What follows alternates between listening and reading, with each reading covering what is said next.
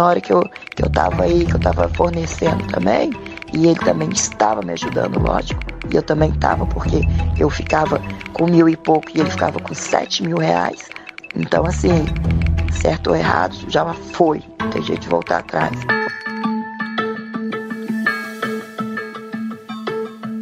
Essa voz é de Andréa Siqueira Vale, obtida por uma reportagem do portal UOL.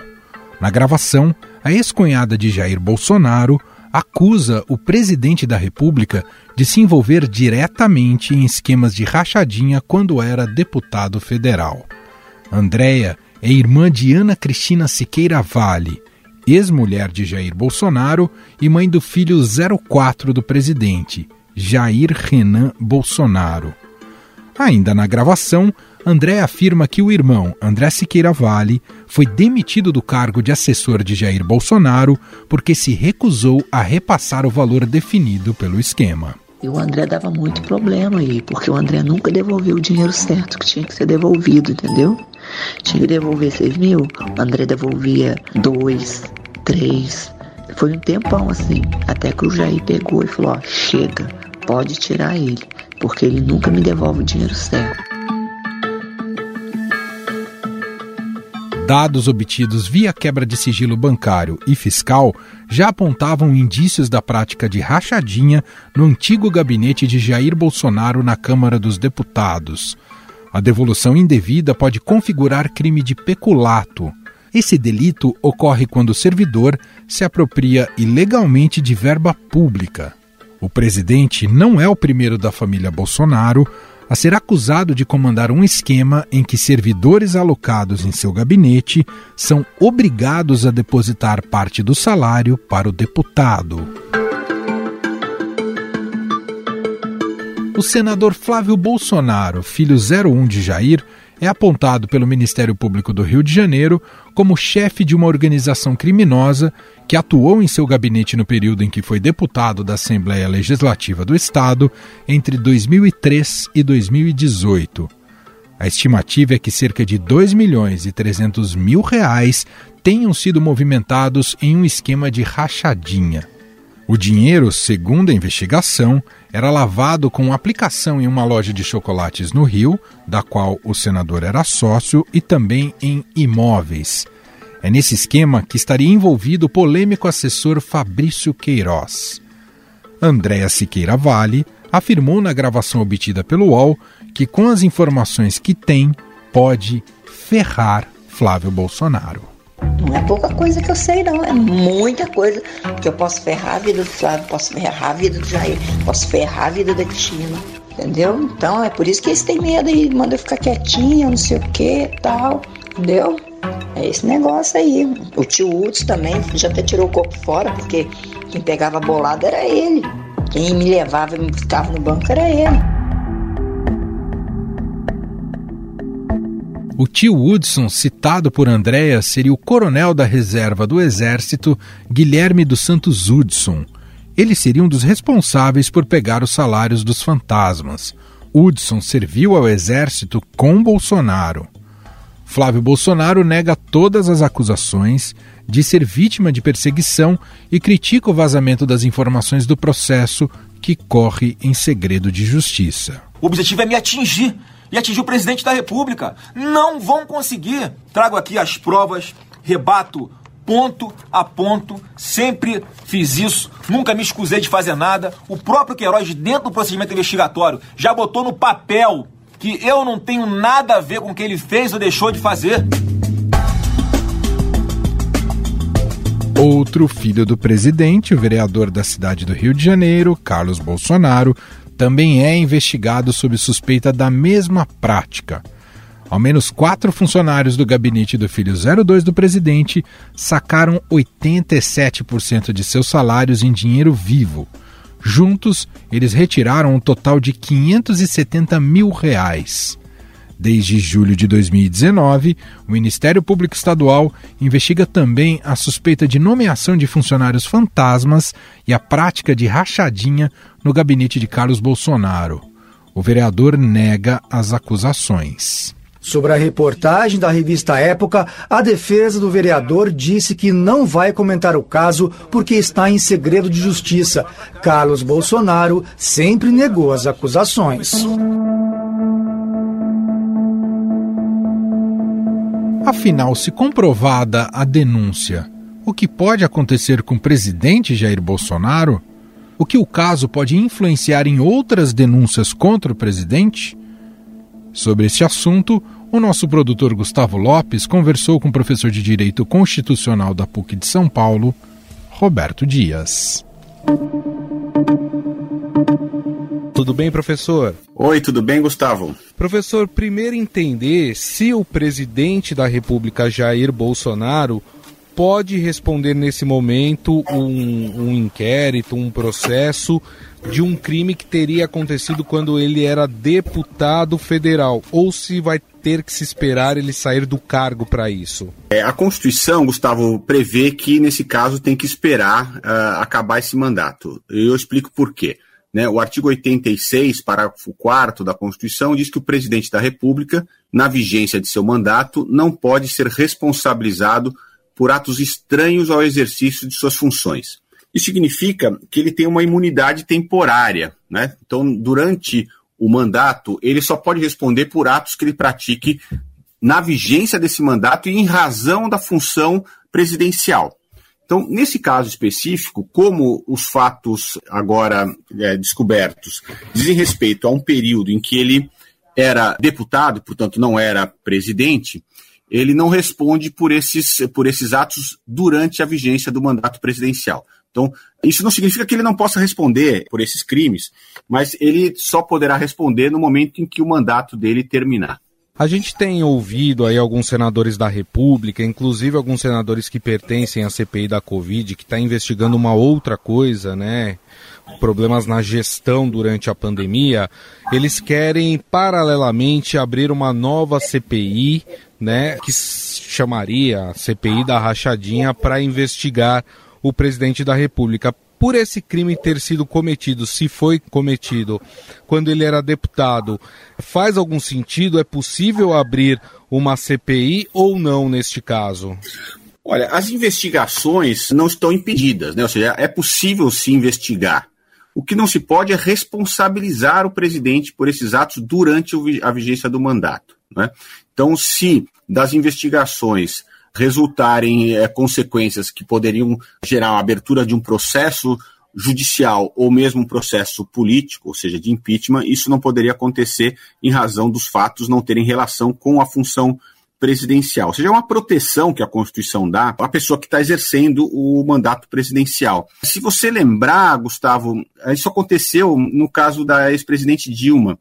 Lembra que durante o mandato dela, no final do segundo mandato, havia já discussão sobre as tais pedaladas que geraram, afinal de contas, o impeachment dela. Enfim, não estou querendo discutir aqui se houve pedalada, se não houve pedalada, mas o fato é que depois, num determinado momento, se começou a discutir que quando ela foi reeleita, né, que ela não poderia ser responsabilizada por aqueles fatos que teriam sido praticados na vigência do mandato anterior. E aí houve uma emenda ao pedido de, eh, de impeachment para dizer, não, as pedaladas continuaram na vigência do mandato seguinte, do segundo mandato dela, exatamente para enfim, evitar toda a polêmica que dizia respeito a uma possível responsabilização dela por um ato relativo ao mandato anterior, que não é exatamente a mesma situação de, de agora, mas é um paralelo interessante para a gente lembrar que também naquela ocasião se havia um receio de avançar no processo dela por um ato praticado na vigência do mandato anterior e no, no mandato então vigente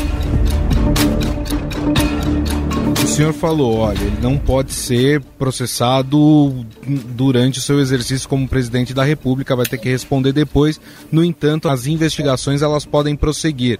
Quem deve conduzir essas investigações? A Procuradoria-Geral da República? Olha, essas investigações podem se dar tanto no campo político quanto no campo judicial.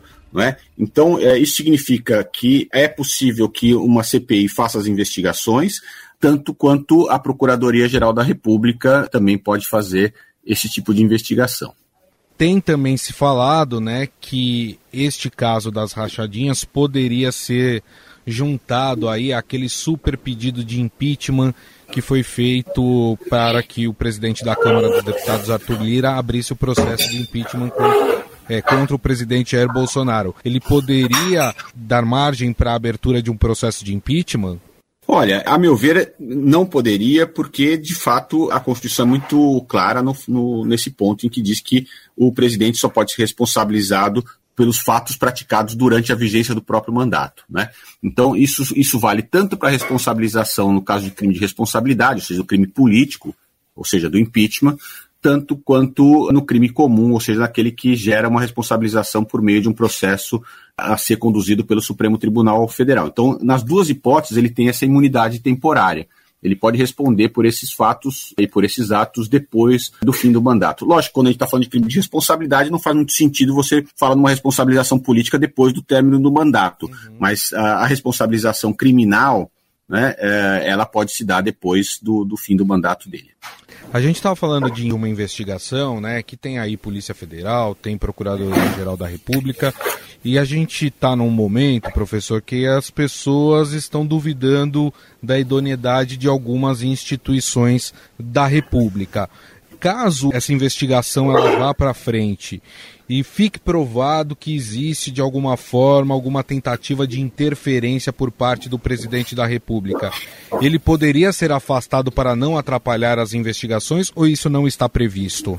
Olha, se ele, no exercício do mandato, ele interferir nas investigações, isso pode caracterizar tanto um crime comum quanto um crime de responsabilidade. E aí ele estaria praticando esse ato no exercício da função presidencial e aí sim ele pode ser responsabilizado tanto por um caso quanto pelo outro. E como a gente sabe, tanto no caso de crime comum quanto no crime de responsabilidade, ao aceitar uh, o processo, ele fica suspenso, né, fica afastado das suas funções por até 180 dias enquanto o processo corre. Então, se de fato ele praticar alguma interferência nessas investigações, ele pode ser responsabilizado imediatamente. Bom, nós conversamos com o professor de Direito Constitucional da FGV e da PUC São Paulo, Roberto Dias, sobre as questões jurídicas que podem envolver uma possível investigação aí de rachadinhas no gabinete do então deputado federal Jair Bolsonaro. Professor, gostaria de agradecer mais uma vez a sua participação. Muito obrigado. Eu que agradeço, Gustavo. Foi um prazer falar com você.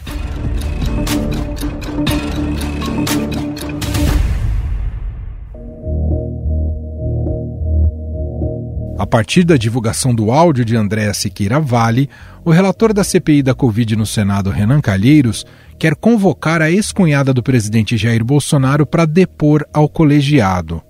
Para o senador, Andréa poderia explicar se teria havido espelhamento da suposta prática de desvio de verbas na administração de Bolsonaro à frente do Palácio do Planalto. O presidente da comissão, senador Omar Aziz, defende que o presidente apresente suas explicações sobre o fato. É mais uma denúncia muito séria, né? e novamente envolvendo um, um coronel. O, o, presidente tem uma, uma facilidade para colocar alguns oficiais do Exército Brasileiro numa situação difícil, deixando assim o Exército Brasileiro numa, numa situação constrangedora coisa que envolve ali no entorno do presidente da República. Mas ele tem que dar essas explicações.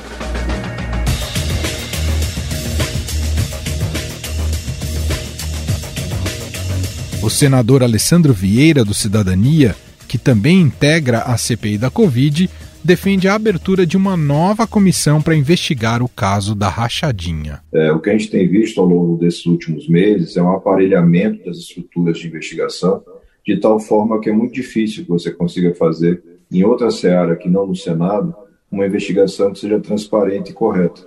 Infelizmente, os mecanismos que nós temos tradicionais não estão funcionando adequadamente. Basta ver que a todo instante é necessário recorrer ao Supremo Tribunal Federal para que os processos andem, para que as investigações sejam iniciadas.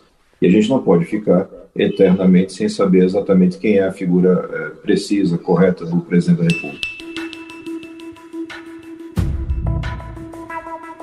Em nota, a defesa de Flávio classifica as gravações como clandestinas. Os áudios estariam nos autos de investigação do Ministério Público, conforme a reportagem do UOL. O advogado do presidente Jair Bolsonaro, Frederico Wassef, disse que os fatos não procedem. Já a Secretaria de Comunicação do Palácio do Planalto diz que, considerando que não teve acesso à íntegra das gravações divulgadas pelo UOL, mas apenas a trechos fora de contexto, não há como se manifestar.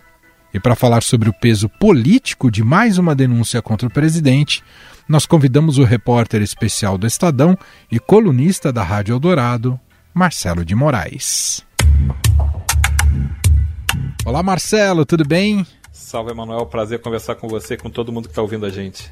Bom, Marcelo, nessa espiral de desgaste que o governo está passando e, e, que, claro, diretamente ligado à figura também do presidente Jair Bolsonaro, queria um pouco dessa sua avaliação, o impacto da denúncia dessa semana, além de tudo aquilo que a gente tem acompanhado, os trabalhos da CPI e agora também essa questão da rachadinha, que já era um pesadelo na vida da família Bolsonaro, mas que volta à tona nessa semana. Como é que fica para Bolsonaro e o governo num momento tão acuado como esse, hein, Marcelo? Pois é, Manuel, teve uma saraivada de mais notícias, né? O governo tá, parece que não consegue se livrar desse ciclo, dessa agenda negativa e tá meio que engolfado, tentando pular para ver se consegue alguma coisa, aquela coisa que a pressão tá grande, o calor tá grande e o governo tentando reagir. Só que é, as denúncias novas são importantes. É muita gente é, acusando o presidente de saber coisas e não tomar providências, de pessoas próximas do governo, é, ou, ou integrantes do governo envolvidas com problemas e com escândalos, mas o presidente mesmo, você não vê havia uma coisa tão ligada a ele. Essa denúncia feita pelo UOL, em que a ex-cunhada do presidente aparece dizendo que ele tinha um esquema de rachadinha, que para quem não sabe é aquele você pegar o salário que um funcionário é, recebe e pegar uma parte, e, e, geralmente é a maior parte desse salário entregar para o dono do, do gabinete, a acusação mostra, essas mensagens indicam que o presidente fazia isso no tempo que era deputado federal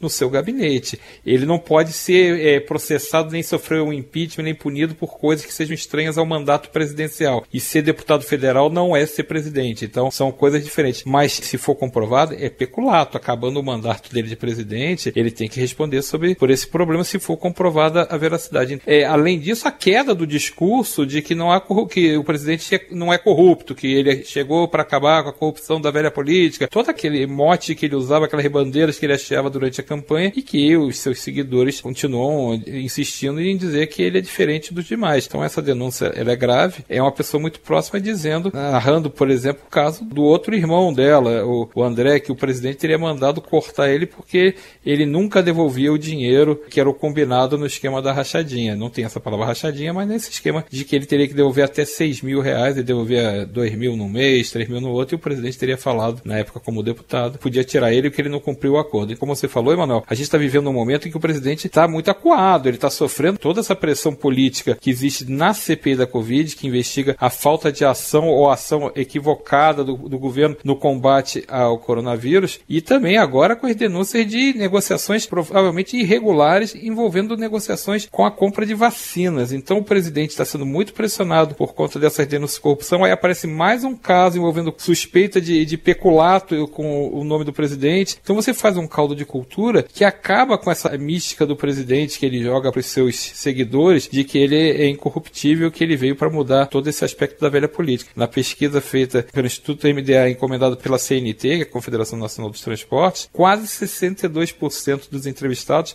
falaram que não votariam em Jair Bolsonaro de jeito nenhum. Então, ele tem, além das denúncias, ele tem um quadro político desfavorável e para fazer aquela tempestade perfeita, a economia é cheia de problemas. Então, você tem inflação alta, você tem desemprego alto e o presidente tentando ver se faz alguma coisa, tentar trocar essa agenda. Tá difícil, mas ele tem a caneta, né? Quem tem a caneta, quem tem os instrumentos na presidência pode conseguir alguma coisa.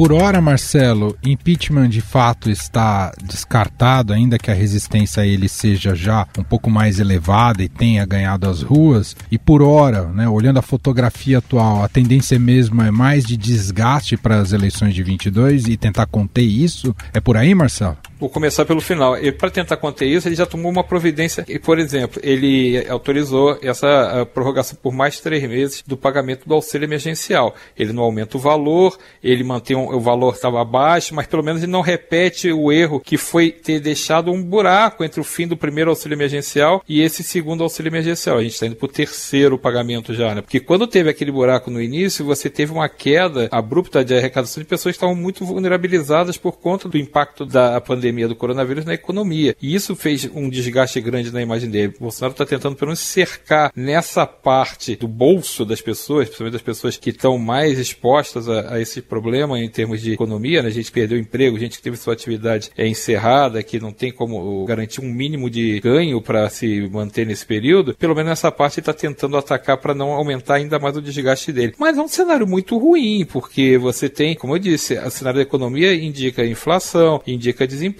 Vai ter recuperação da economia? Assim que a pandemia é, for refluindo, como parece que está refluindo, você tem essa perspectiva. Mas será que dá tempo? Porque a gente sabe que o emprego, quando vai ficando, vai surgindo uma crise muito forte, você está num, num período bom e de repente começa a ter uma crise, o emprego é o último a acabar. Mas ele também é o último a voltar quando você se recupera. Então, ele teria que fazer uma curva de recuperação do, de emprego que é improvável e teria também que melhorar a economia de uma forma muito rápida. O que tem no horizonte é uma tentativa de redução das perdas e não de ganho. Então, sabe que com o bolso vazio, panela vazia, gente desempregada, o clima é muito ruim. Eu lembro que na campanha do Trump, quando ele foi eleito, é, as pessoas votavam nele muito porque ele tinha prometido atacar justamente essa questão do desemprego. E ele teve esse discurso populista. Bolsonaro teve um discurso mais voltado para a corrupção. E eu duvido que o adversário do Bolsonaro, qualquer um que seja, Lula, Ciro Gomes, alguém da terceira via, não vai explorar esse problema porque é um problema real. O desemprego hoje no Brasil tem cerca de 15 milhões de pessoas desempregadas, 14,8 segundo os últimos dados do IBGE. É muita gente. Então é claro que o presidente vai ter que atacar essa questão. Como é que faz isso? Vai tentar gerar emprego. Não é fácil. A economia precisa realmente crescer muito. Então o presidente está naquela sinuca de bico. Está cada vez mais dependente de um apoio frágil que ele tem dentro do Congresso, que é o apoio do Centrão. A gente sabe que desde que o mundo é mundo, nas caravelas de Cabral provavelmente já era assim, muda o governo, muda o presidente, mas o Centrão não muda. Ele depende muito da vontade e da liderança do presidente da Câmara, Arthur Lira, para que o impeachment não saia. Eu acho pessoalmente que não tem hoje voto dentro do Congresso para aprovar o impeachment, mas essa situação muda. Tem muita gente hoje, a gente conversa com lideranças, é, até mesmo de partidos que integram esse bloco do Centrão, e eles falam que o clima está ruim, que o desgaste está alto. O que, que joga a favor de Bolsonaro? É o pouco tempo que resta até o final do mandato dele. Como eu falei, a gente está em julho já de 2021, o mandato termina, se não for reeleito, termina em dezembro de 2022. Então, é um tempo de processo do impeachment, pegaria pelo menos seis, sete meses esse período. Então, muitos parlamentares preferem deixar para isso ser resolvido nas urnas, o que também garantiria uma situação mais sólida para a democracia. Você não teria mais um impeachment, o segundo Sim. impeachment desde 2016, quer dizer, você teria dois impeachments no espaço de cinco anos, quer dizer, fragiliza mais ainda a democracia. Agora, crime de responsabilidade é crime de responsabilidade. Se for concluído e há elementos para se concluir isso, que houve crime de responsabilidade, que o presidente teve um papel responsável pela, pelas mortes na pandemia de alguma maneira por conta da gestão do seu governo, eu acho que não tem como segurar, mas tem que ter uma pressão vinda da opinião pública. É a opinião pública que move a cabeça dos parlamentares. O que vai acontecer é que se as manifestações de rua, se a pressão popular, se as denúncias de envolvimento em corrupção, todas elas é, aumentarem, aí realmente o impeachment fica uma coisa, fica aquele turbilhão que você não consegue controlar.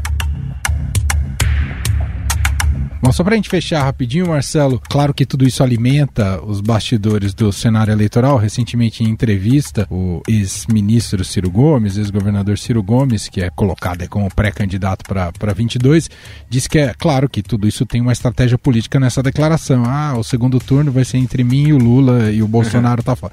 Mas o, o, fundo dessa declaração é interessante. É, esses candidatos que estão tentando se colocar nesse miolo, como você citou, eles podem eventualmente contar com com o derretimento do Bolsonaro com tal intensidade a ponto de alimentar esperanças de ser uma via para o segundo turno contra o Lula? Eu acho que sim. Eu acho que a gente tem esse quadro se desenhando, porque, como eu disse, a rejeição do, do Bolsonaro foi detectada nessa pesquisa da CNT-MDA de uma maneira muito alta, muito elevada. Se você tem um candidato que tem 62% de rejeição, é claro que você dá brecha para os outros candidatos que estão correndo ali por fora de alimentar esse, esse espaço, porque Bolsonaro pode derreter tanto a ponto de não chegar no segundo turno. Então, o que, que pode acontecer? Se houver realmente a formação dessa candidatura de centro, dessa outra candidatura, talvez até um pouco centro-direita, já buscando esse eleitor do Bolsonaro, se houver isso, pode ser sim que Bolsonaro não consiga ter é, votos suficientes para o segundo turno. Não sei se o Ciro, porque acho que o Ciro, ele na verdade, ele não conseguiu ainda conquistar esse voto que seria mais próximo do centro. O voto dele ainda parece ser muito mais no espectro centro-esquerda, que estaria disputando é, um, um, pedaço do eleitorado que hoje está é, tendendo a votar no, no, Lula. Então, não acredito que o Ciro seja esse cara que vai conseguir capturar. Pode até ser porque a eleição é muito dinâmica. A gente viu isso. Agora, tem nessa pesquisa também da CNT indicando que tem pelo menos 30% do, dos entrevistados que falaram que não queriam nem o Lula nem o Bolsonaro, queriam uma terceira, um terceiro tipo de candidato. Uhum. Então, assim, tem um, um, um terreno aí, tem um vácuo para alguém ocupar. Vai conseguir ocupar? Aí tem que ver se essas forças que estão aí no meio, e a gente bota nesse, nesse saco de gato que já tem um monte de candidato, um monte de pré-candidato, e muita gente que, inclusive, já desistiu da corrida eleitoral. Falava-se muito do apresentador Luciano Huck, esse já não está mais na corrida. Falava-se no, no, João Almoedo do Novo também, já desistiu. Falava-se em Sérgio Moro, Sérgio Moro já não tem mais pretensão nenhuma de aparecer nessa corrida eleitoral. Então, enquanto essa turma do centro não se acertar, não se definir, ou pelo menos que sejam dois, três candidatos, mas que alguém bote realmente o bloco na rua, você vai deixando os outros dois candidatos, no caso três, porque o Ciro também está nesse jogo, correndo sozinho na raia. Então, Acho que tem brecha para esse candidato, sim, para esse candidato ou essa candidata, para quem aparecer para tentar ocupar esse, esse espaço político, sim, mas não estou vendo ainda esse nome desenhado, ainda não entrou. E com um, um, um, apoio sólido, porque ser candidato de si mesmo é difícil, você pode dar, conseguir é, ter sucesso, mas dá muito mais trabalho. Se você conseguir reunir essa gama de forças, esse espectro que está ali no meio, entre a esquerda e a direita, juntando, e que foi muito bem sucedido nas eleições municipais, a gente viu isso na eleição para prefeituras e para vereadores. E talvez tenha, é, possa se repetir isso na corrida presidencial, mas precisa parar de ter briga, precisa ter organização e precisa ter esse candidato definido o mais rápido possível. Muito bem, análise de Marcelo de Moraes, ele é repórter especial do Estadão e colunista da Rádio Eldorado. Muito obrigado, viu, Marcelo? Um abraço. Fala, Emanuel, um abraço para você e para todo mundo. Estadão Notícias. E este foi o Estadão Notícias de hoje, quarta-feira, dia 7 de julho de 2021. A apresentação foi minha, Manuel Bonfim. Na produção, edição e roteiro, Gustavo Lopes, Jefferson Perleberg, Gabriela Forte e Daniel Reis. A montagem é de Moacir Biasi. E o nosso diretor de jornalismo, João Fábio Caminoto. Escreva pra gente, podcast.estadão.com. E agora você acompanha por aqui mais um Drops do projeto Vozes Negras, apresentado pela queridíssima cantora e apresentadora Paula Lima. Doritos oferece Vozes Negras. Drops Vozes Negras. Olá, eu sou Paula Lima e meu convidado da semana aqui no Vozes Negras é o cantor e compositor Thales Roberto. O assunto hoje é a música brasileira e o mercado fonográfico americano. A música popular brasileira aqui é tipo, uau, entendeu? Eles não conseguem entender como a gente faz. A Bossa Nova, por exemplo, o, o, o samba, eu fui gravar com o baterista do Paul McCartney aqui, o Emile Laboriel, e eu passei para ele um negócio de samba que eu queria fazer e ele estava tocando na bateria do jeito dele, e aí no meio da gravação ele levantou da bateria, me chamou e falou: grava você a bateria. Eu falei: não, mas você é o baterista. Ele falou: mas eu não sei fazer isso. E aí eu falei: mas eu também não sei tocar bateria assim, do jeito que você, né, como um baterista. Ele falou: grava as partes separadas. E eu gravei tudo separado. Eu gravei o. E gravei, gravei tudo porque ele falou: na cabeça da gente isso aí não, não existe, entende? Uhum. Então, existe um lugar aqui se você vier com uma música que seja autêntica, original e um estilo próprio, eles se rendem. Mas se você vier fazer o que eles já fazem, eles nem ouvem. Você ouviu Drops Vozes Negras. Realização Sony Music e Rádio Eldorado.